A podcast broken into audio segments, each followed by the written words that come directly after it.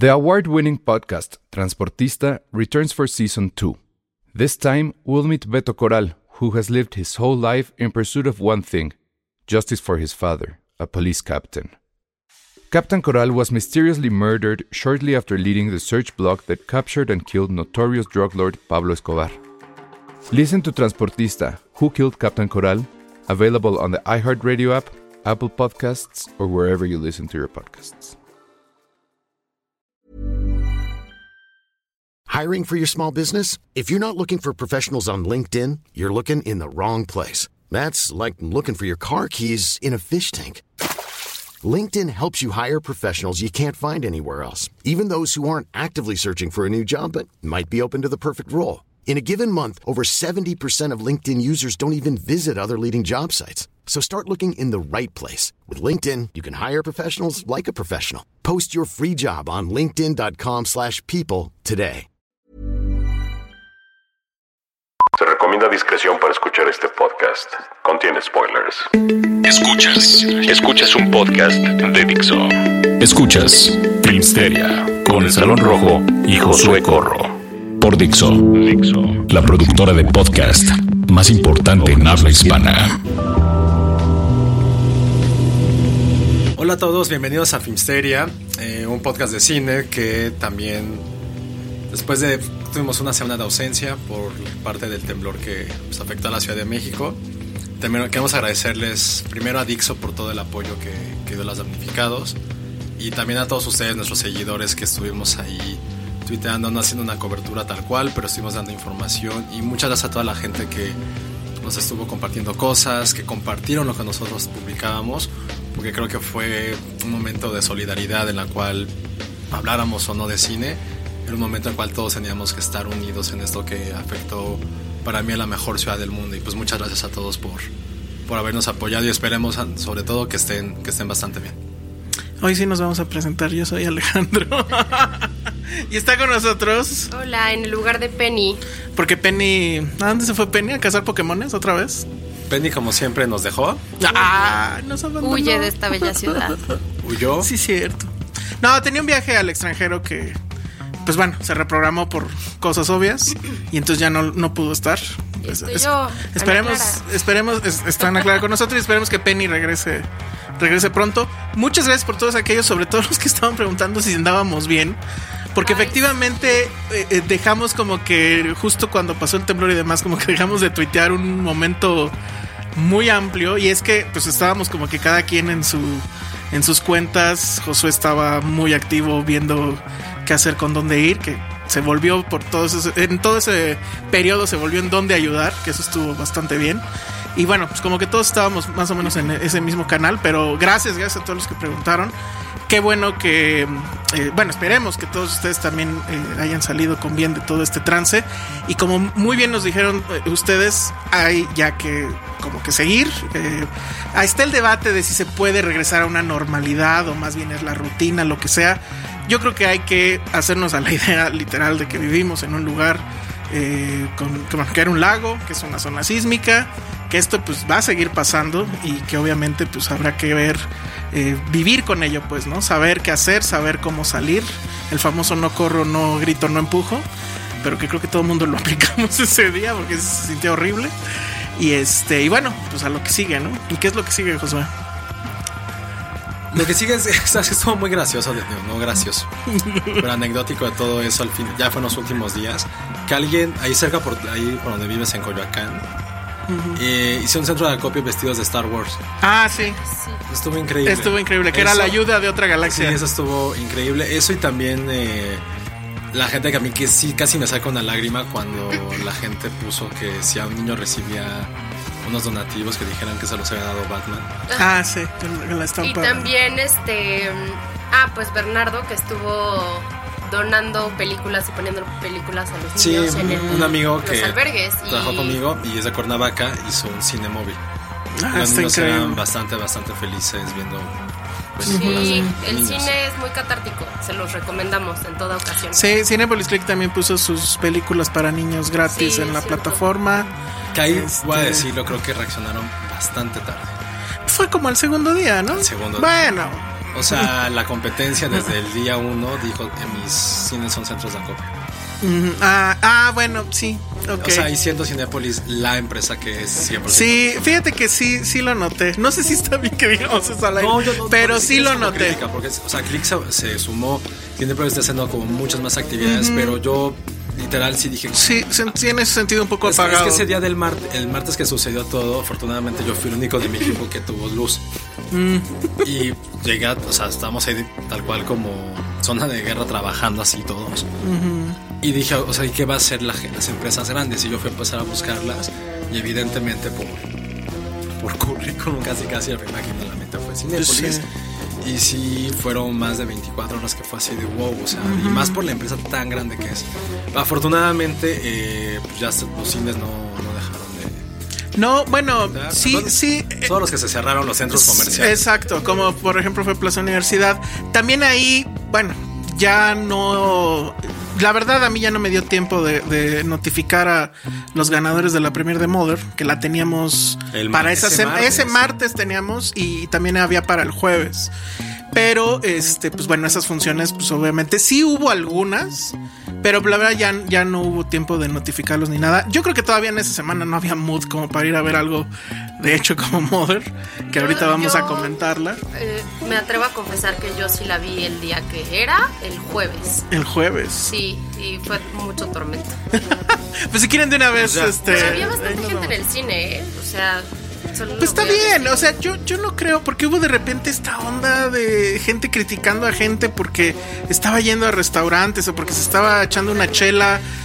Dios, o sea, no sé cuál es el problema con ello, ¿no? O sea, eh, todavía lo ves, ayer me di una vuelta por la Condesa, hay zonas que sí se ven normal, pero obviamente pues por Ámsterdam y todo eso, pues están, los restaurantes están vacíos.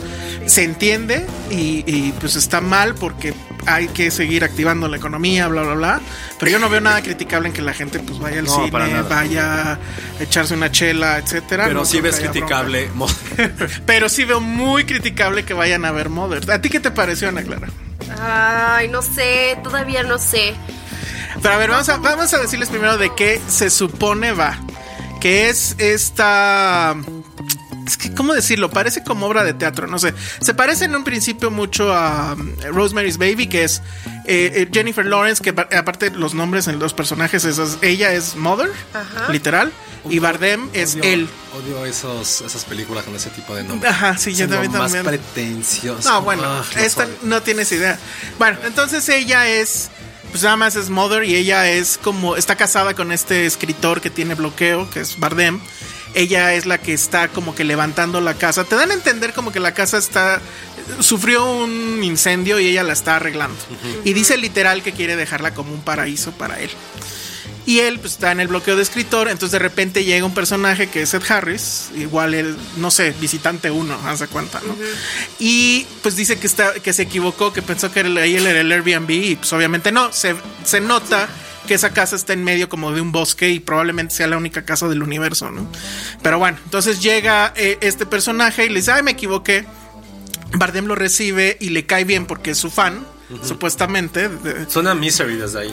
Ajá, y bueno, entonces pues ya le dice, no, sí, quédate, no hay problema. Y pues Jennifer Lawrence con cara de, what, ¿por qué, ¿Por qué no? los estás dejando? Ajá, y luego al otro día llega la esposa, que es esta Michelle Michelle, Pfeiffer. Pfeiffer. que por cierto, hace mucho que no veía a Michelle Pfeiffer y se ve bastante bien. Sí, y lo hace. Y lo hace muy bien, o sea, le roba la película a todos el poquito tiempo que está.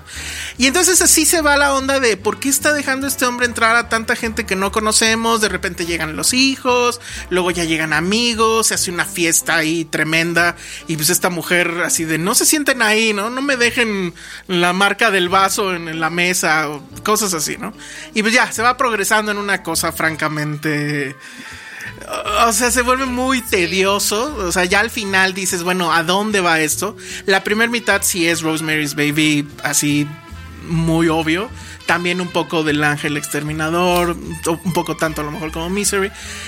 Pero a mí me pareció que es una película sumamente pretenciosa, efectivamente, pero también Pero ¿en este, qué momento está esta parte de que no es para todos, super confusión, super Es- todo es confusión. Es que Todo todo es- que Ya, ya pasó, o sea, ya se va. Sí, Por la- la película sí hay que darle spoilers ya. Sí, eh, eh, lo que pasa es que, o sea, al principio siquiera hay dices... spoilers. Al principio es así como de por qué los está dejando entrar. O sea, piensas que hay un tema como que igual sí son como que la sectan y ella, este... Es la única que se está dando cuenta. Ajá, de que... que- de no todo cosas- está en la mente de Bardem.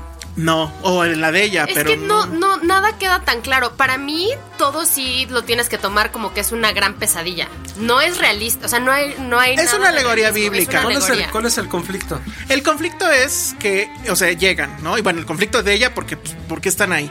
Pero él tiene un cristal en su estudio que le dice que eso fue de un... De cuando se incendió la casa fue lo único que rescató y lo que le dio como esperanza de que Para iba seguir. para seguir escribiendo y viviendo básicamente. Pero lo tiene en una vitrina y así como de véanlo, pero no lo toquen. Entonces llegan estos dos, Ed Harris y Michelle Pfeiffer, lo tocan, lo rompen, Mm. spoiler, y entonces él ya monta en cólera y los corre. ¿Qué te suena eso? Pues, la, la expulsión del paraíso. Luego regresan por alguna razón y regresan con los hijos y uno de los hijos mata al otro. ¿Qué es eso? Ajá. Y así se sigue hasta que todo el lugar, que pues ya para entonces entiendes que es como el universo, la tierra, whatever, está en una fiesta este, opípara donde todo el mundo hace un desmadre, donde alguien empieza a pintar la pared del color que se le plazca y llega Jennifer Lawrence y le dice, ¿por qué estás pintando mi pared de ese color si yo la pinté de tal? O sea, son puras alegorías religiosas. Eh, O sea, no hay conflicto, New pues. Age. Pues no, o sea, todo es ese caos. De repente va a salir, bueno, a ver, aquí va un major spoiler, pero la neta es que, bueno, hay un momento donde ella efectivamente da luz y sale un bebé. Y entonces toda la gente quiere conocer al bebé y ¿Como se lanzan, ajá, y, y lo devoran, literalmente. Entonces ahí es esa parte. pero, Pero, muy literalmente. pero, ¿Lo pero- devoran? ajá. o sea, ¿Como el literalmente. ¿Literal? perfume? Um, ¿En el perfume? ya no me acuerdo cómo era en el perfume, pero se lo comen, vamos, o sea, pero ya para entonces, sangre de mi sangre, ajá, ajá. pero ya para entonces, la neta es que la gente ya está des- desesperada, o sea, a mí me tocó en la sala que ya se estaban riendo, Riendo. ya estás platicando, ya sacas el celular, ya te vale madre, porque es, o sea, bueno, esa es como que la capa que él quiere mostrar. Él dice que cuando le preguntan, y todo el mundo le ha preguntado de qué carajos va tu película, pues dices que estoy hablando del calentamiento global. ¿No la y la dirigió naturaleza. No, pudo haberla dirigido él por la intensidad. Pero miren, la verdad es que todo es un ejercicio narcisista. Él lo que está haciendo es describiendo su proceso creativo. Jennifer Lawrence es la musa, la musa que quiere que el autor esté completamente cómodo. ¿Es su novia ahora? Se supone, no sé, ¿pero eso está confirmado o es Bill Rumor? Sí, no, son súper novios. ¿Y, y qué fue primero? ¿Que le propusiera el papel? ¿O, o sea, es un acto de amor esto? Porque solo así lo entiendo. se la dedicó. Sí, Pues o sea, sí, no literal, pues. No sé. No me acuerdo si en los Skates se lo digo. nacada. ¿Eh? Qué nacada. Pero a ver. Pero bueno, ella es la musa. Y lo que está haciendo cuando dice que te- le quiere hacer un paraíso, bueno, quiere tener bien al autor para que se le rompa el bloqueo y haga la obra. Y cuando tiene la obra, ah, bueno, cuando llegan los, los, los visitantes y eso, ella monta en cólera, pues porque es todas las distracciones que tiene un escritor. ¿No? Que, que- que todo lo que hace que no se ponga a escribir, pues ella obviamente le enoja. Y cuando finalmente surge la obra, que obviamente es el bebé, porque llega la publicista, que es esta... Kristen Wiig, que también está muy graciosa. Está muy gracioso. Este es la fama, los escritores, todo el marketing que hacen que tu obra se corrompa y que todos la devoren y la conviertan en otra Ay, cosa. Suena muy bien, creo que la odian por odiar. No. ¿Sabes qué? Pero, no. a ver, esa parte del como del proceso creativo, yo siento que lo logra mucho mejor en Black Swan. Sí, como claro. de dar la vida por, por eso y... Pues es que realmente esa es la obra de Aronofsky. Sí, pero, Pero aquí- pero- pero Iñarrovsky. Iñarrovsky. ahora. Va a ser Iñarrovsky. Muy Pero el bien punto es eso. que aquí no solo es eso, quiere hacer todo. Quiere hacer una alegoría bíblica, quiere hacer la alegoría de el Naturalista, poeta, ajá. la de, la de la madre naturaleza, la de que la casa es la O naturaleza sea, anda y llega la humanidad este a güey desde su destruirla. Noah. Sí, pero aquí ya es un tema de que ya ni siquiera hay personajes. Pues los personajes no tienen nombre. Sí, este, y- pero además es muy, muy pretencioso, muy del autor, este, O sea, ya que sufre. Pues yo creo que ya lo veníamos perdiendo desde mucho antes. O sea, lo de Noah. eh, Black Swan, yo creo que fue lo último. Que también estaba súper azotado, la Sí, neta. muy azotado. Pero, Pero la actuación de ella está cabrona. Y The Mila Fountain a mí no me Kunis. gusta mucho. Nada. La- mi favorita sigue siendo The Wrestler y es lo mismo, es como De verdad es mi favorita. como que es la también. más perfecta en que no dice ya soy Aronofsky y voy a hacer lo que quiera. O sea, ahorita sí está, to- ya se le fue. Oigan, sí es cierto, fue. ya va a cumplir 10 años de Wrestler también. Sí. Bueno, ¿y cuántos desde Pi? Para mí 10, sigue 98, siendo. 20 también casi. Pero No, nadie pero- más pudo haber hecho esa- esta película. Eso sí hay Y que. es toda esta grandilocuencia y se llama Mother con signo de Oye, ¿y por qué- admiración. ¿por qué nos llegaron como el corazoncito? ¿Hay algo de que ver? con Porque el ya no necesitas esto. Tal cual. O sea, tal cual. Mi resumen de Mother. Sí, literal es Sí, es eso. eso. No, no, no, la verdad es que la han, o sea, la han vapuleado y me parece que con justa razón. O sea, Pero no todo está mal. A mí no todo Ahora me la parece quiero mal. ver. No la quería ver justo porque leí cosas muy malas y con todo lo que pasó dije no voy a malgastar. si la lees como ese, lo, lo del proceso creativo, que a mí me parece que va por ahí. Pero no es sea, para una película. ¿Ah? No es para una película, es para. Es como. un- Suena como el capítulo de Ricky Mori en el cual llegan todos los personajes absurdos a la casa por los recuerdos. Mm-mm. No. No, no, no. Es que, ah, o sea, yo, yo. Mira, es como la película de la fiesta, ¿cómo se llamaba? Ex algo.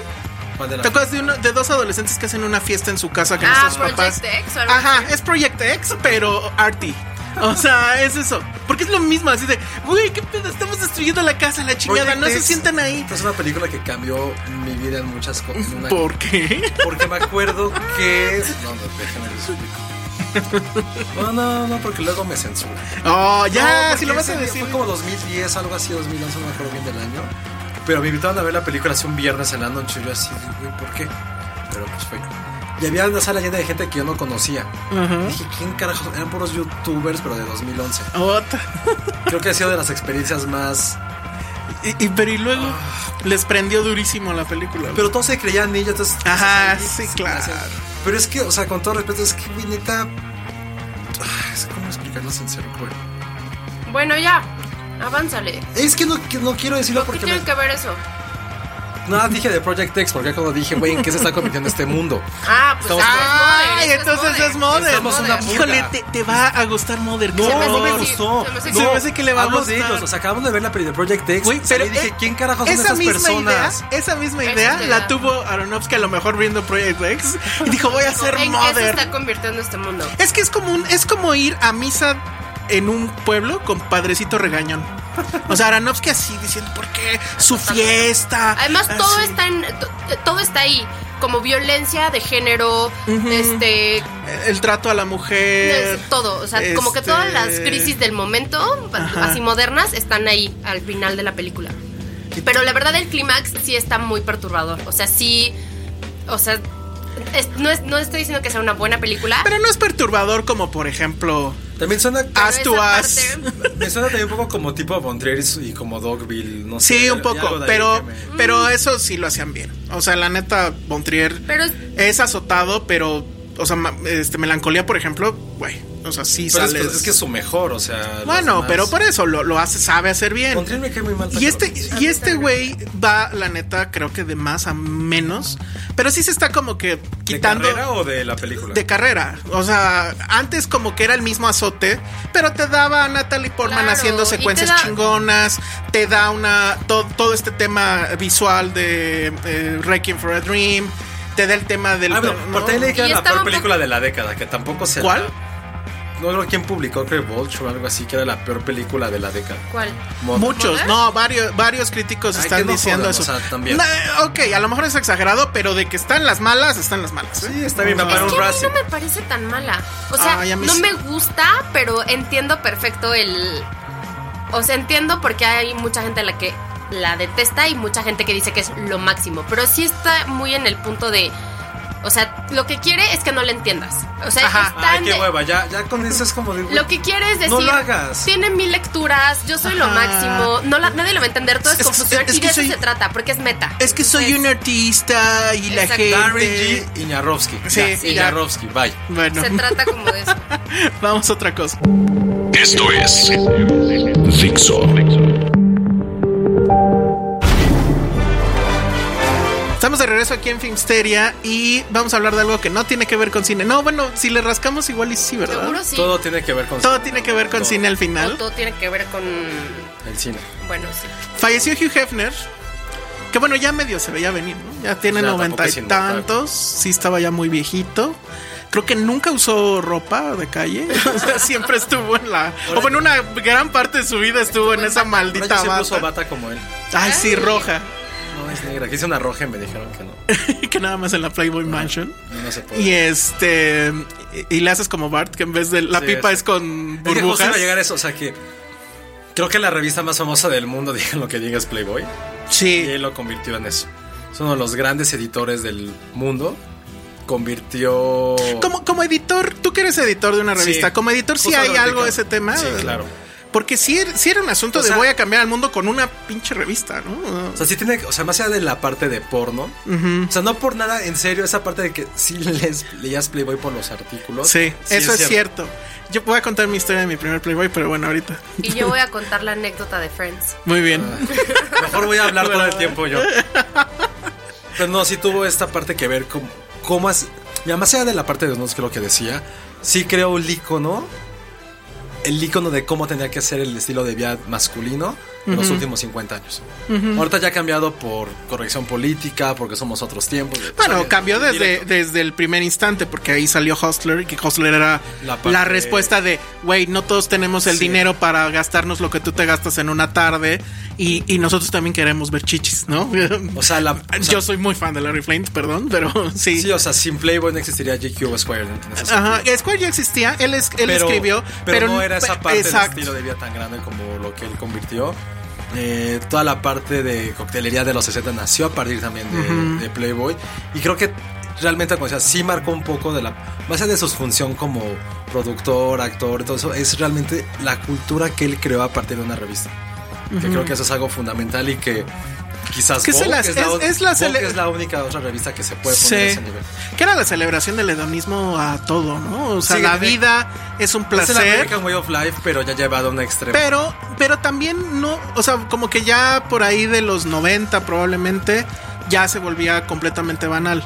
Pero las no revistas, tuvo- No, tuvo la mano de Hugh Hefner, sí fue a partir de esa parte 80-90, y bueno, y luego la retoma la la hija. que fue esa parte, ni siquiera de decadencia, pero que ya fue de Playboy como sinónimo 100% de pornografía.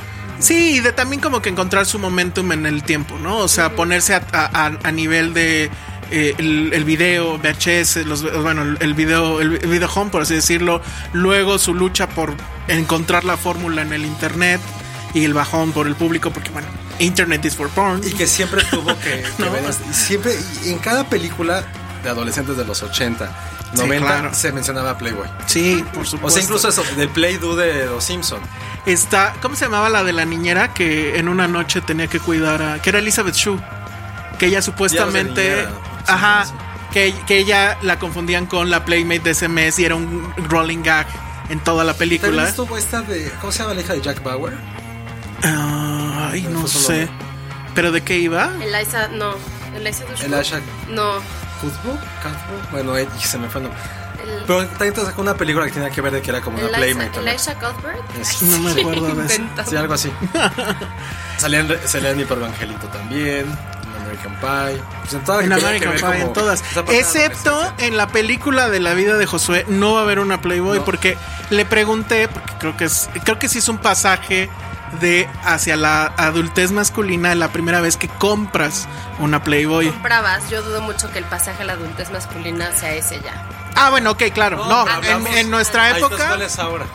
No, pues es que ya nadie la compra. Ya, o sea, no. la compras literal cuando ya eres medianamente adolescente. esa generación es que cuando se mudan de casa de sus papás ya eres adulto. Ajá. No por tu primera Playboy. No sé, es, es que no sé qué pueda marcar un rito como que se El de Playboy, creo que de- sí. al, al de Playboy. Creo que sí. El mío, o sea, como que es que una cosa es comprarla y otra cosa es que te la rolen. O sea, a mí me rolaron una en la secundaria. Así todo pegajoso. Sí, y efectivamente sí fue un, o sea, sí fue así de wow, no mames. O sea, sí era, sí era así de existe esto, ¿no? Y la segunda vez, sé que es muy ñoño y, y Josué se va a burlar mucho de mí. Pero la compré Por porque- Sex and the City. No, la compré porque venía una entrevista con Bill Gates y yo era muy fan. Estaba Ay. empezando a estudiar. O sea, no puede ser más La original el comentario. Playboy por Billy Gates. O Sí, sea, y todavía. Y todavía. Como dice Joey, pues you sí. do know they're naked chicks in there, right? ¿Por qué Ajá. estás leyendo los artículos? No, bueno, yo la compré ¿Y por eso. No me, Gates, ac- así no, sensual, ¿no? no me acuerdo, pero sí la tengo todavía guardada. O sea, No. sí tengo mi stack de, de Yo nunca de compré las una. Playboy. ¿Por qué? O sea, no Tuve internet. Ay, pero güey, a ver, no mames. O sea, tenías 15 años y ya había internet. Ya, pues sí. No, pero no, no, no, era lo mismo. No era lo mismo. Alguien de mi generación, no sé si recuerda que se llamaba beachbaby.com. Era un nadie sitio. sabía de eso. No, pues era un sitio de muchachonas. No, porque a ver, si esas vamos, yo entraba a los BBS porno, que no sabes es? qué es un BBS. No, ¿qué Ajá, es un BBS? el previo a la www. punto. Y ni porque existía eso dejabas de comprar Playboy. No, O sea, pues sí, nunca compré Playboy. muy mal. ¿Hiciste mal? No sé, replan. Yo creo que sí, ¿no? Juventud. No. No, no, Nunca, nunca, leíste lo- nunca leíste los artículos, José. Ustedes compraron Playboy, cuéntenos su experiencia. Sí, porque aparte el clásico es como en, en justo en eh, Bananas, ¿era? Que Woody Allen llegaba a comprar revistas porno. Pero así compraba la, no sé, el New York, el periódico, no sé qué. Y al final era, no era Playboy, era otra así más sassy, como Jukes o algo así. Y entonces el, el- el que atendía, ay, no trae el precio. ¿Cuánto cuesta la Jukes? Y el pinche Woody Allen así de. No, yo las primeras. Los, los primeros senos femeninos que vi. Fue en vivo. No, fue en Under Siege, en la de. La de, la de Steven Seagal y Tommy Lee Jones. O sea, en el cine. Sí.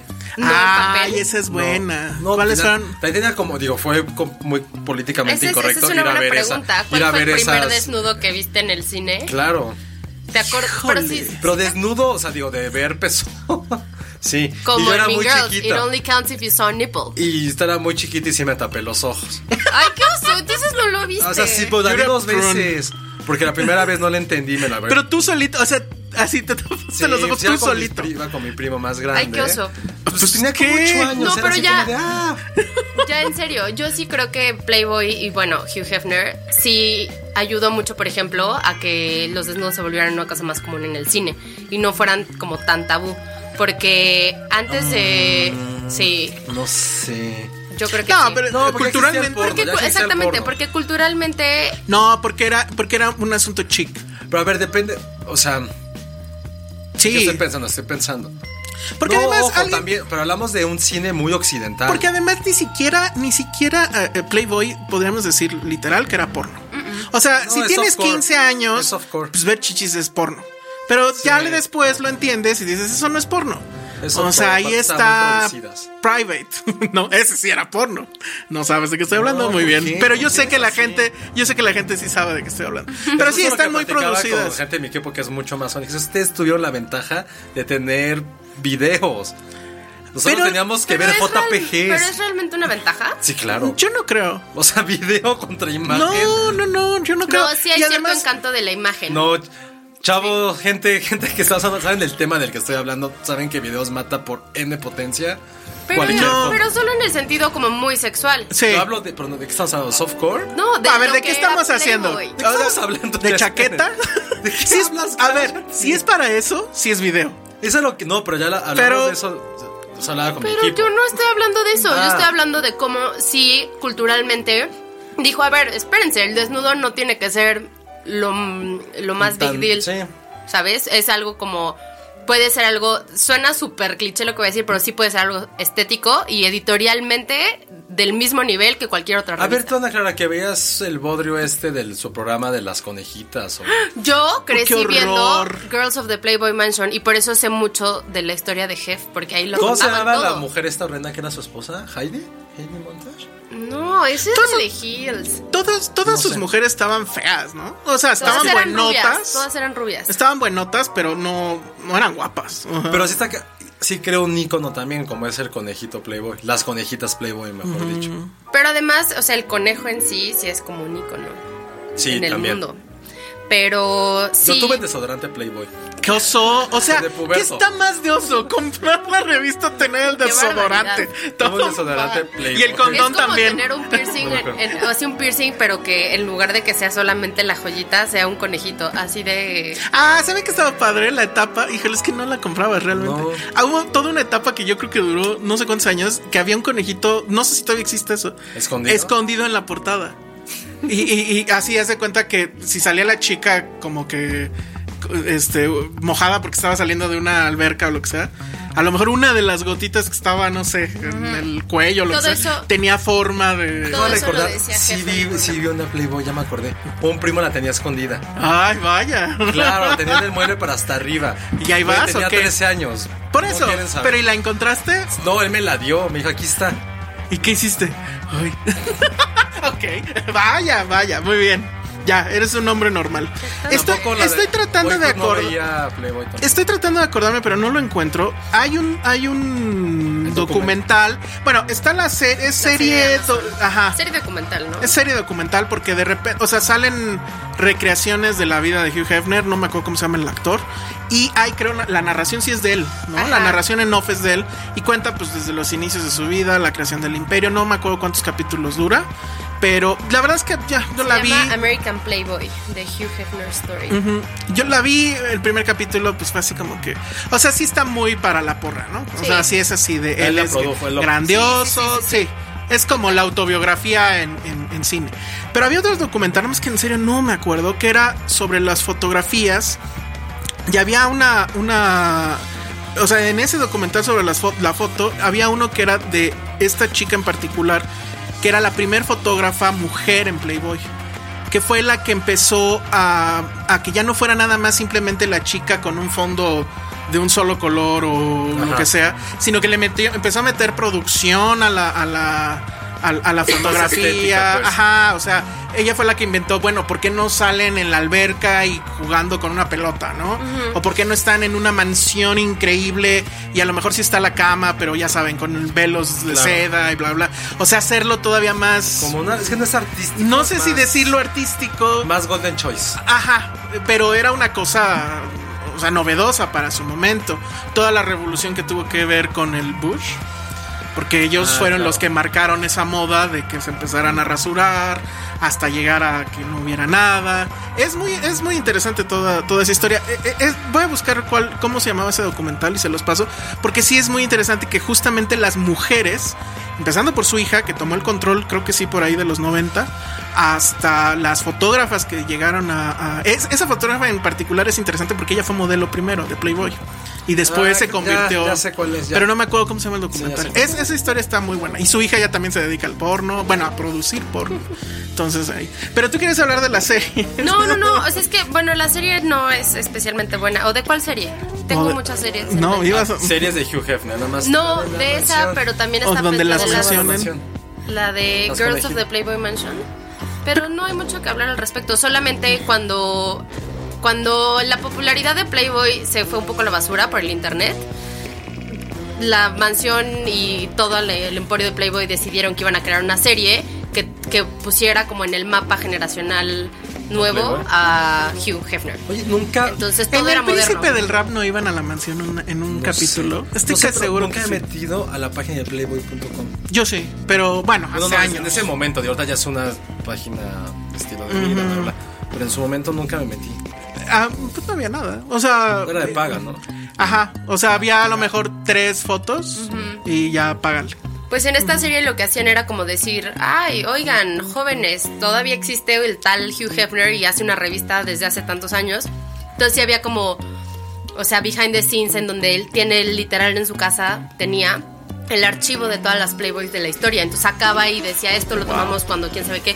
Y la verdad es que grandes fotógrafos trabajaron en Playboy y grandes personajes salieron en la portada y han escrito. Helmut Newton sí estuvo, ¿verdad? Helmut Newton, Robert Mapplethorpe, o sea, gente muy, muy, muy, o sea, de otro nivel, decidieron también, este, o sea, entrar a ese proyecto como tan grande que era Playboy. Hasta Hunter S. Thompson, que creo que todo el mundo. Sí, claro. Claro. A mí no me agrada. Grandes todo. escritores, pero- o sea, todo, plumas. eh, Ellos se iniciaron también en todo este asunto del movimiento por los derechos civiles de los afroamericanos, todo el Claro. movimiento de Y la primera portada con una mujer afroamericana fue de Playboy. Sí, o sea, sí había esta ¿cómo llamarlo? No sé, es esta este flujo revolucionario, ¿no? Pues sí, de, como de hacerlo. subversión dentro del estándar americano. Sí, y dentro Vale. del asunto, pero somos elegantes y tenemos varo y demás, ¿no? Y bueno, pues ahí está The People vs. Larry Flint, que obviamente menciona a, a Hugh Hefner.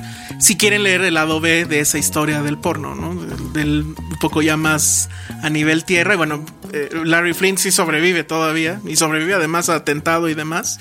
No ha escrito nada todavía acerca de Hugh Hefner, que pues, sí tuvieron ahí cierta pelea. Amigos. Sí, eran como enemigos, Y pero si no, pues quién sabe. Oye, no, pero ahora la edición norteamericana de Playboy Es súper es bueno. muy bonita. O sea, Sí. en serio le hicieron un gran, Pero un ya, comeback. pero ya iban a regresar ahora sí con desnudos, ¿no? Porque estuvo esta etapa donde dijeron ya no va a haber desnudo Ya en no la portada. Bueno, nunca hubo No, en desnudo. Pero que ya, sí. ajá, pero, pero me acuerdo de esa nota que ya iba a ser como, pues, no sé, como no, no ni siquiera GQ. O sea, hasta H Un estaba poco, más. un poco. O sea, los interiores tampoco ya no tienen tantos desnudos. Aquí en México, Ni sí. nada. Bueno, sí, Sí, la- no, la- hablo de la edición gringa. Y en serio, como que regresaron un poco a, a la época de gloria de los 60s y 70s en todo. En, o sea, visualmente, eh, también en temática de, ok, regresemos a hacer como investigación, artículos y mezclémoslo con todo el estilo de vida como masculino. Y la verdad está, les queda muy bonita ya. Pues ya si mejor- tienen oportunidad, cómprenla. Y ahora cuéntenos cuál fue el primer desnudo que vieron en el cine. No me acuerdo. No, pues, o sea, probable, o sea, no sé. Pinal seguro fue. No, no me acuerdo la verdad, pero el que más, o sea, probablemente no fue el primero, a, lo que voy es eso, pero sí el que más me marcó es Emanuel Segnier en Luna Amarga. O sea, eso- de ese sí me acuerdo siempre. Yo no me acuerdo. ¿Y tú cuál, cuál No, fue? ese de Under Sí, Siege. Under alerta Siege. máxima, alerta, llama. Tengo que pensarlo porque no me acuerdo. O sea, sé que unos me marcaron mucho, pero porque la película era muy densa, como Blue Velvet y cosas así raras. Pero no fue, seguro no fue lo primero que vi. ¿Quién sabe? Esa es una buena pregunta. Y la primer porno video, nah, menos me acuerdo. Oh, yo sí tengo anécdotas de eso. Sí, recuerdo. Sí, tuve una etapa muy American Pie con mis amigos de la prepa. Video Kill. Porque iba a ser una prepa de puros hombres. Eso lo hace más memorable. Bueno, sí. No Bueno, sé, ya. bueno, vamos a otras cosas. Escuchas un podcast de Dixo. De Dixo. Hola, regresamos a Filmsteria para hablar eh, de los adelantos del Festival de Cine de Morelia. Ya viene Morelia, que eh, Eres peor que Penny. Ay, perdón. Peor. Penny, regresa. Me obligaron, Regresa, Penny. me obligaron a venir, no me pagan por venir, solo lleno a Penny cuando no está. pero te compramos café. Esto, vamos a hablar de Morelia, de lo que viene para el Festival de, de Cine de Que, Morelia. vea, que tomos, la conferencia fue en el día después del temblor. Del temblor. No, era ese mismo día o era el día siguiente, ya no me acuerdo. Era el Pero día- bueno, el, el chiste es que hubo un comunicado que decía que se cancelaba, pero lo que se cancelaba era la conferencia. El festival no movió sus fechas cuando... La última semana de octubre. la última semana de octubre. Entonces todo sigue normal, ¿no? Una cosa que no se ha dicho, pero que yo quiero suponer que va a pasar, es que sí va a venir del toro, ¿no? Yo creo que debería. O sea, y se va a presentar este Bien. Shape of the, of the Water. No está confirmado ni mucho menos, pero suena como que Los que van a estar seguros va a ser Diego Luna y Gael García. eh, probablemente pues Ya este García sí, porque va a presentar algo, ya lo dijeron. Ah, sí, cierto. él va- que- ah, porque él está en, Co- con, en hace doblaje en Coco. Y viene, creo que viene su cuate Iñárritu porque trae una presentación con la directora Daniela Michel de cosas de musicalización. Ok, está el tema del VR, que por cierto no hemos ido, nadie ha ido, ¿verdad? A su película de VR. Es que está muy cara, chavos. Y este. muy intensa y es muy como él. intensa como, como, como, como Mother. Pero bueno, entonces ya, ya se, ahora sí que ya se supo que va a haber. Empiezo con lo mexicano. No, vamos a. Que lo mexicano empecé a leer, o sea, tuve que escribir el artículo. Híjole, ninguna de las mexicanas se me antoja, pero ni poquito. A ver, cuando los hijos regresan de Hugo Lara. Jefe No, de. no, pero- ¡Ay, jefe de jefes de Olayo Rubio! Tu cuate. No, pero estás ahí. No, pero en la competencia oficial de ficción. Ah, no sé. Es que aquí nada más son los estrenos. Que, bueno, Jefe de Jefes es el, do- el famoso documental. Porque ahora Olayo Rubio, de querer ser cineasta y hacer un Terminator 3, ahora ya es documentalista de eh, grupos de música. Entonces, esto es de los Tigres del Norte, ¿no? Jefe de Jefes de, de Olayo Rubio.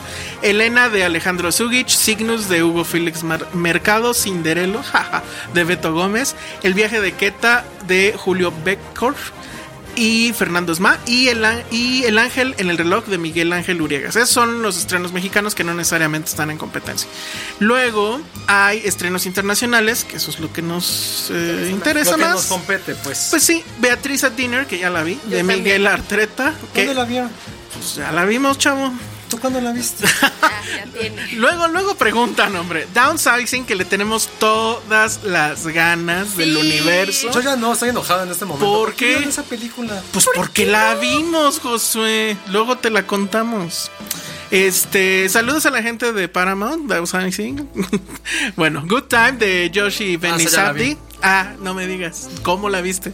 Bueno, Happy End de Michael Haneke. Ya la vi también. Ah, qué bueno. Loveless, Loveless de Andre Esa no, porque es de Can. O- On Body and Soul de Ildiko Njedi. que fue la que ganó el Oso de Oro. Eh, The Other Side of Hope de, de Kaurasmaki. Suburbicon de George Clooney. Tengo ganas, pero. Sí. Yo siento que me va a decepcionar. O sea, ¿prefieres verla de. Si se, si se empalman, ¿cuál ves? ¿Suburbicon o Downsizing? Downsizing. Alexander Payne es más yo. Sí, no. Y además la película se ve mucho más interesante, la Y neta. las dos sale Matt Damon aparte. Ay, bueno, Oye, estarás. es cabrón, no entiendo por qué la gente no lo quiere lo suficiente. Pues porque. Ay, Victoria Ann Abdul. Yo sí la Sí. quiero ver mucho. De Stephen Frears. Stephen Frears. Wonder Wheel de Woody Allen, obvio. Wonderstruck de Todd Haynes, esas también Todd yo Haynes, tengo. le tengo 100% fe. Sí, Sama de Lucrecia Martel. Y la Palma de Oro del, pasado Festival de, de Cannes, que fue The Square de Robert Oslund, ¿Por que qué? es el Oh. mismo. Pues porque no, no se me antoja en lo absoluto. Ay, ¿Qué? pero la de. Es Robert Oslund, sí, es muy cabrón Es ese güey. cabrón. No se me muy antoja cabrón. Nada de Square. La, la anterior, ¿cuál fue? La Fuerza de Mayor. Fuerza Mayor. Y el otro día estaba viendo uno de sus primeros cortos, que es un plano, perdón, un plano este fijo a un hot- como un hotel que abajo tiene un banco y entonces a- haciendo nada más zooms cuenta la historia de cómo este roban el banco, bla bla bla. No, pero no lo digo por él. O sea, Force Majeure me encantó. Me encantó. me- todavía la recuerdo. Pero. ¿Cuántas aplicaron el Force Mayor? Ay, bueno. Imagínate. qué horror. Pero no, pero porque. el- no, o sea, de Square la temática no me llama en lo A absoluto. mí tampoco. Pero esperemos. Estaba viendo que- los trailers y fue así como de. No. Pero no, como que lo que más llama sí es downsizing. No sé. Yo creo que Habría que explorar más. O sea, estos Sí, son como que los highlights y nunca falta. Pero de verdad, cosas mexicanas sí se ven de buenísimo. Pero especialmente es como gente muy nueva. O sea, Sí, no Directores traen- bastante- Bueno, y, y lo que creo que ya lo habíamos comentado, que en esta ocasión sí la tijera estuvo más severa. Qué bueno. O sea, dejaron pasar lo que pues, definitivamente tenía algo de valor. Eso no quiere decir que son buenas. O sea, así de mal está la cosecha, pues, pero. Y la próxima semana ya es la conferencia de prensa oficial. Ok. Entonces ya implica que la próxima semana eh, también ya van a salir a la venta los boletos. Ah, Bueno, estén. por ahí del miércoles, o sea, antes de que salga el siguiente capítulo, ya se van a poder comprar los boletos. Ya no hay muchos hoteles. Creo que, bueno, lo- depende de cómo te quieras quedar. o sea, porque siempre ahora sí creo que está. ahora sí vamos a ir al de prensa. Ay. Entonces, Llevaré mi fleet. Bueno, pero este, sí, en la guía básica de sobrevivencia de Morelia es compren los boletos desde acá. Este, guíense por sus gustos, obviamente, de lo que sepan que no quieren y perderse. sobre todo, ¿saben qué? O sea, nosotros intentaremos hacer esa chamba, pero a veces son tantas películas que en serio sí es una tarea maratónica. No les voy a mentir, son por lo menos dos horas de inversión en revisar cada Sí. en revisar lo que quieren. En serio, es, en Y- serio ese ritual es de... Y si de- van a ir, o sea, si se van a dar el trip y todo eso, sugiero que privilegien, o sea, obviamente, por ejemplo, yo, Haneke sé que se va a estrenar, pero pues quiero verla, ya, ¿no? Entonces, o sea, sus gustos personalicísimos, pues adelante. Lo único que se me Pero luego, que en este universo eres tú. probablemente, pero después de eso, eh, hagan el ejercicio de, bueno, si sí sé que se va a estrenar, y no a lo mejor muy lejos, pues piensen en otras películas que el clásico de que se estrena hasta dentro de un año. Entonces, ¿no? Como por ejemplo. Hunger, eh, este, perdón, este, ay, se me The olvidó. Raw, The Lobster. The Lobster, todas El Lobster esas. que fue como... un año después. O Anomaliza, que también tuvo un Anomaliza. súper chiquito. Exacto. Entonces, esas son las que deben de, de privilegiar a las otras que sabemos que todos queremos ver antes todo, pero bueno, o sea, unas por otras, ¿no? Y si van a comprar boletos en Cinépolis en línea, les recomiendo mucho que o tengan cuenta de PayPal o que vayan al cine y compren las tarjetas de, no me acuerdo cómo ¿Por se qué? les llaman, porque la tarjeta de crédito a veces lo- el banco, no sé por qué, empieza a bloquear cuando ve muchas operaciones Porque tienes que comprarlo de uno por uno, ¿no? O sea, bueno, compras dos para una función y luego otras dos para otra función. Entonces los bancos eso lo ven como sospechoso y te empiezan a bloquear las tarjetas. serio? Sí. Es que no había Ah, no sabía eso. Sí, sí, eso es de cajón. Entonces, les conviene cargar a, a su cuenta de Cinépolis en línea este crédito comprado. O sea, van a la taquilla, les dicen que quieren la tarjeta de. Es que no me acuerdo cómo se le llama. La, ¿La de Cinepolis? Sí, o sea, el Cinecash, exacto. Y pues cómprense una de 500 de mínimo. O sea, bueno, depende cuánta película vayan a querer ver. Pero entonces este, la, la cargan. Y entonces ya en el en línea le van descargando el, el crédito que ya tienen. Y es y ese no tiene pierde. O sea, no les va a decir que, que no se pudo hacer la operación o algo por el estilo. Entonces es mucho mejor que estar con la tarjeta de crédito o con la tarjeta de débito. Um, ¿Qué otra cosa? Pues, eh, bueno, lo de los hoteles, pues ya. O sea, ahorita se vieron deberían. chavos, chavos. Ya se vieron un poco chavos. Vayan a las opciones más este Pues ya. económicas. Los a mí la experiencia es hay un hotel que está casi atrás del cine, como a dos cuadras atrás del cine, No que no está caro y nunca nunca me ha tocado lleno. O sea, yo he llegado sin hotel y, y encuentro siempre ahí. No me acuerdo cómo se llama. Solo ves cucarachas. No, fíjate que una, pero pues, ay, es parte del, del- del- parte de la emoción. experiencia. Sí, pues sí. Muy Haneke, muy Cronenberg. Exacto. Entonces, pero sí creo que la- el tip básico es ese de cómo comprarlo en línea y que sí vayan. Tienen que llegar a Morelia ya con boletos. Porque si creen que van a llegar y ese día en la mañana me formo y ya me los chingué, no. Yo sí encuentro, chavos. Sí, pero pues, o sea, primero va a ser prensa, invitados, no sé No, qué. no, y porque los compras en el otro cine. También, pero sí tienes que estar muy a las vivas. Y que tomen vacaciones. Y- y- porque- ajá, bueno, O claro. sea, evidentemente entre semanas están vacías. No, pero, híjole, hay video ediciones que es lunes, martes. Ah, pero y por ya... nosotros, pero en los Sí, del por eso. cine. Ujú. Pero bueno, eh, yo prefiero, o sea, si, si ya vas a ir, pues sí tener la certeza de que vas a ver lo que quieres ver. Porque sí, está chafísima llegar y que a la mera no ves nada. No, ves el estreno de fin de semana, porque es lo único que... O que hay. las retrospectivas esas a donde nadie entra. A veces son padres, la neta. O sea, porque sí son películas que no vas a ver o no es tan fácil ver en una pantalla grande. Ah, ya pero, pero por otro lado, pues son Blu-rays, ¿no? Sí, eso sí. Entonces dices, eh, ¿no? Pero bueno. Oigan, yo creo está. que se va a estrenar esta de. ¿Cuál es la de Emma Stone? La de. ¿Dónde es tenista? La guerra de los sexos. La, exactamente. En Morelia yo también creo. Siento que va. Y la que estábamos diciendo, la de Del Toro. Sí, Shape of Water yo creo que sí, ¿no? Tendría que. O sea, Según esto, ah, tengo una nota aquí. ¿Quién sabe de dónde sacaron esta información? ¿Cómo se llama el sitio? No voy a decirlo. A el verlo, a verlo, a cineasta verlo. Guillermo del Toro presentará en México en el Festival de Cine de Morelia su más reciente película, La forma del agua. ¿Qué sitio? Porque tienes, si es confiable o no. El director mexicano, mexicano charló con periodistas hispanos en Toronto de que tiene un plan pequeño de anunciar. a ver, ¿con quién? Con, No, pero. con Silvestre. no, no sé. La vida, quote, la vida te da dos familias, en la que naces y en la que te haces. Morelia, mo- todos en Morelia son mis Ah, hermanos. ahí Siempre estaba el hay una encrucijada y ahí estamos. Ese era el gol que. Ese era el code que necesitábamos. Bueno. Gra- gracias, Ana Clara. Llegó dos meses tarde eso. No, yo creo que sí, pero. O sea, el asunto es. Creo. Es, es muy probable que la película esté. Probablemente en una función. Pero él no sé si vaya a venir. Porque pues sigue. No, prefiero ver la película, lo siento. Sí, bueno, ok. Sí, sí, Pero sí. sí. debería de. Ay, bueno, va a estar Coco. Va, bueno, sí, claro. Va a estar Coco. Ay, no, sí me interesa. A mí sí me interesa. ¿Neta?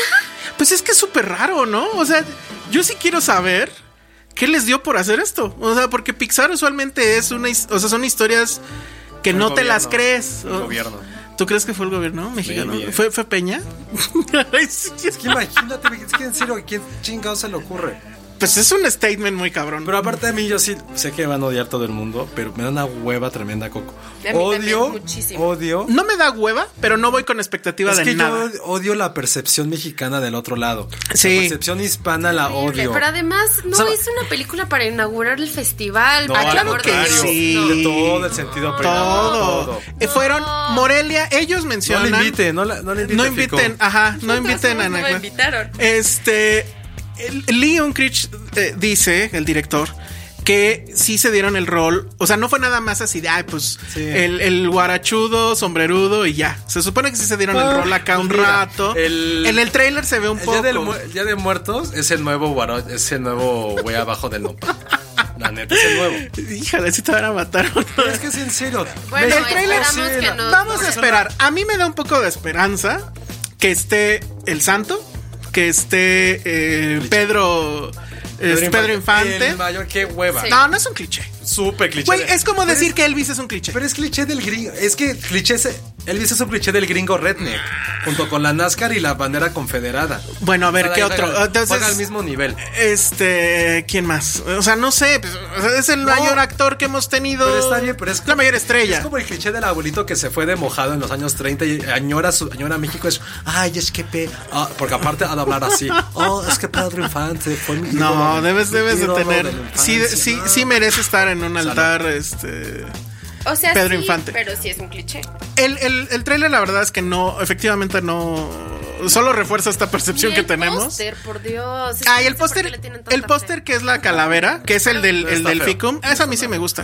¿Te acuerdas de esa película asquerosa que era como el libro de la muerte, el libro de la vida? El libro de la vida, ¿no? Sí, que era la de Del Toro, de Que hecho. era la que también es el- así era, es que fue hecho por un pocho casi que idol- así te digo, muy idolatra en México y le extrañan tanto que se van por los clichés Diego del Luna. matador, este el macho, el bigotón, la que mujer la que Lotería seduce. Nacional. La lo- exacto. Yo, yo, No, no este, es Lotería Nacional, es horrible. No, la lotería. lotería. A los personajes de la lotería. Sí, bueno, te- ay, sí, la lotería nacional. El niño gritó, no, no, la lotería. Así, el cliché, el zarape, El cliché. su tequilita, puta, no, no, no. Lo odio, lo siento. Bueno, yo espero, yo espero que no caiga tanto en eso. Yo espero, pero sí se me hace una buena película para inaugurar. Está padre, por ejemplo, lo de que la abuelita y la chancla. O sea, eso es real. ¿Cuál O sea, chancla? No has visto el tráiler, ¿verdad? En los ¿Que últimos la chancla? Ajá, que puso la chancla como la gran arma. Pues es que es muy 60, ¿no? Te digo, es como del señor que se fue a los 30 Bueno, pues, ilegal. o sea, me- mi es como de abuelita- Richie Valens. Mi abuelita sí era de chancla. Y si se fueron a Morelia, eso es muy de provincia, más bien. O sea, y sí, y sí, las Muy abuelitas. Richie Valens, sí. Bueno, yo sí le tengo mucha, mucha fe. Este. Ya nos quedan tres minutos. Aguantamos nada más este lo de Kingsman. La verdad O sea, es que yo creo. rápido, ¿qué onda? Híjole, ¿se acuerda? O sea, la primer Kingsman era como Men in Súper Black. buena. Sí, era un Men in Black, de hecho. O sea, si se fijan, era exactamente el mismo, la misma sí. historia. Y era muy, muy, muy buena. La verdad es que no esperaba, o sea, no, no nos lo esperábamos que fuera así. Pero, ¿qué pasó con las secuelas de Men in Black? Si le recuerdan.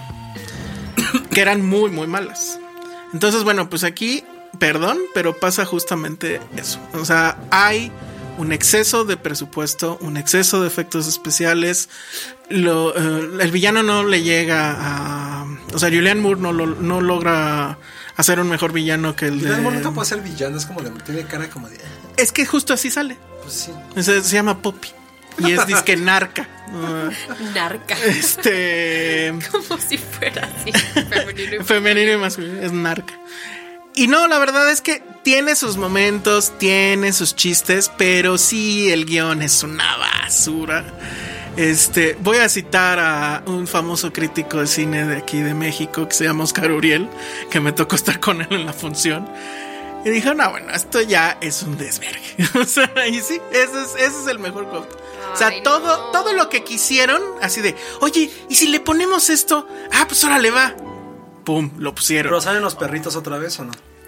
¿Cuáles perritos? Ah, sí hay una mención a los perritos. Este, salen unos perros robot. Ay, bye, ya. Ajá. Dios Ya. mío. O sea, salen robots. Este. mm, Bueno, otro fin de semana viendo Netflix. Gracias. Sí, no, no. O sea, pasa exactamente igual como con Men in Black 2 o, o Oye, la ¿sabes qué 3. sé que te van a matar? Y Exi ya no está tan guapo. Ya estaba. Está igualito, ¿no? No, en la primera, como que el, el look de. De inglés así pobre le quedaba mejor. Ahora ya es como, Pobre. ya soy eh, Kingsman. O Sí, sea, tiene como cara de niño, es como de, güey, nunca puede ser adulto. Lo que ya estoy un poco cansado es Jeff Bridges siempre de vaquero. Eh, Es casi un cameo, ¿eh? O sea, de hecho hay muchos. O sea, por ejemplo, mm, ¿quién es este? Halle Berry. A Halle Berry está de súper extra, ¿eh? O sea, no tiene, casi ni tiene líneas. Chani. Pudo haber sido Tatum igual. O sea, es básicamente un chiste. Todos ellos están como para contar un chiste. Eh, eh, está muy desperdiciado todo. Y en serio está lleno de efectos especiales que dices. Es el "Ah, efecto también Kikas. Ajá, es más como de, no sé, a mí me daba mucha, o sea, sí le tenía mucha fe porque era todo el equipo otra vez. O sea, era el mismo guionista, mismo director, todo el mundo estaba ahí. Bueno, la necedad de que regresara, ¿cómo se llama este hombre, el que matan? Este... Eh.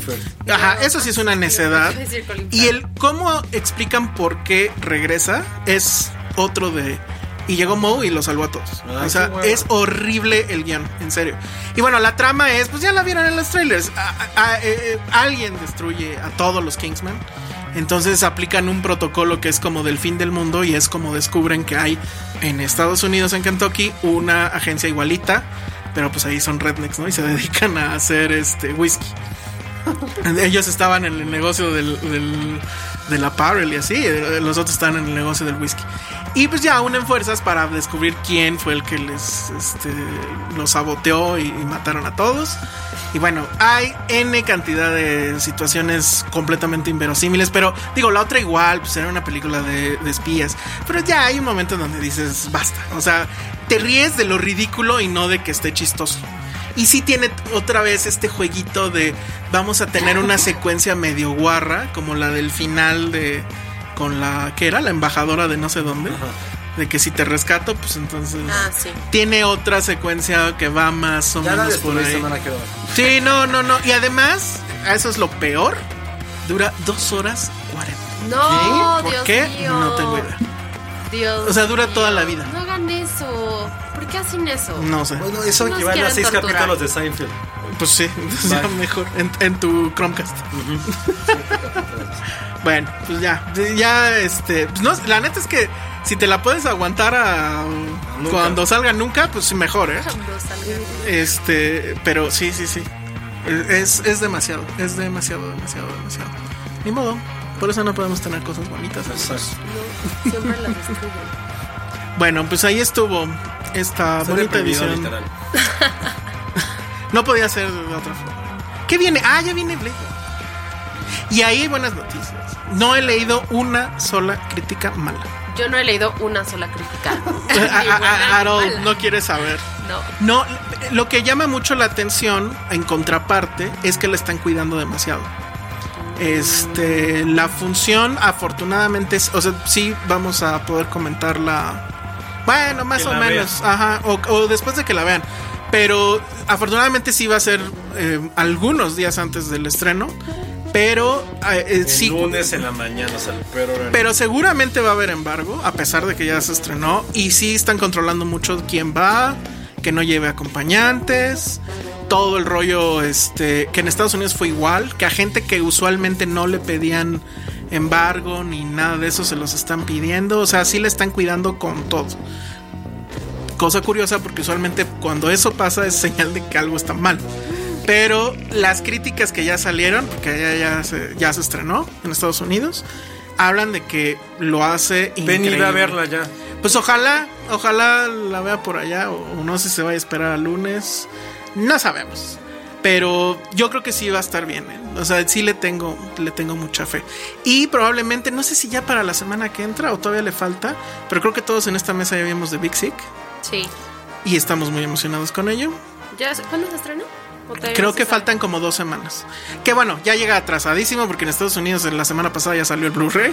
Sí, pero ya se este. estrenó en verano. ujú. A mí me gustó mucho. Creo que Sí, a todos nos también. gustó muchísimo. La sigo pensando. Y tiene 98% en Rotten Tomatoes. El único fue Adrian Brody, que estuvo muy cagado porque fue ah, con el ah, con Jimmy Kimmel este ¿Cómo se llama el, el protagonista? Es que No, su no nombre nombre. No. Nanjim Yum Yum Perdón, Yum. pero no me acuerdo. Nanjim Yum Yum Yum. que es muy cagado. Que es muy cagado y, y justo dijeron que pues él fue el único que le puso baja calificación en, en Rotten. Entonces, bueno, se burlaron muy bonito de él. Eso es lo que viene para las próximas emisiones. Esperemos que ya entonces esté Penny por aquí y pues nosotros. Gracias por correrme. No, puedes regresar. Sí, cuando hablemos de claro. Friends. O sea, nunca. O sea, nunca. Sí, bueno, te avisamos. Muy bien. Nosotros te hablamos. Ah, qué mala onda. No, gracias por, por venir. Vuelvo a venir. Mejor da tus redes sociales. Este, arroban a Clara Chávez. Los voy a sabotear. Yo tengo el Twitter de Filmsteria, los Ah, puedo muy destruir. bien. Ese será, es como cuando destruyen a Kingsman.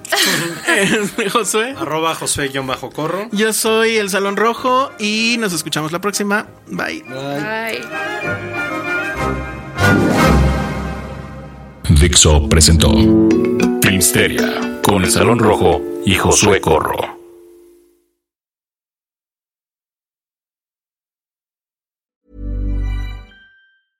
Even when we're on a budget, we still deserve nice things. Quince is a place to scoop up stunning high-end goods for 50 to 80% less than similar brands. They have buttery soft cashmere sweaters starting at $50, luxurious Italian leather bags, and so much more.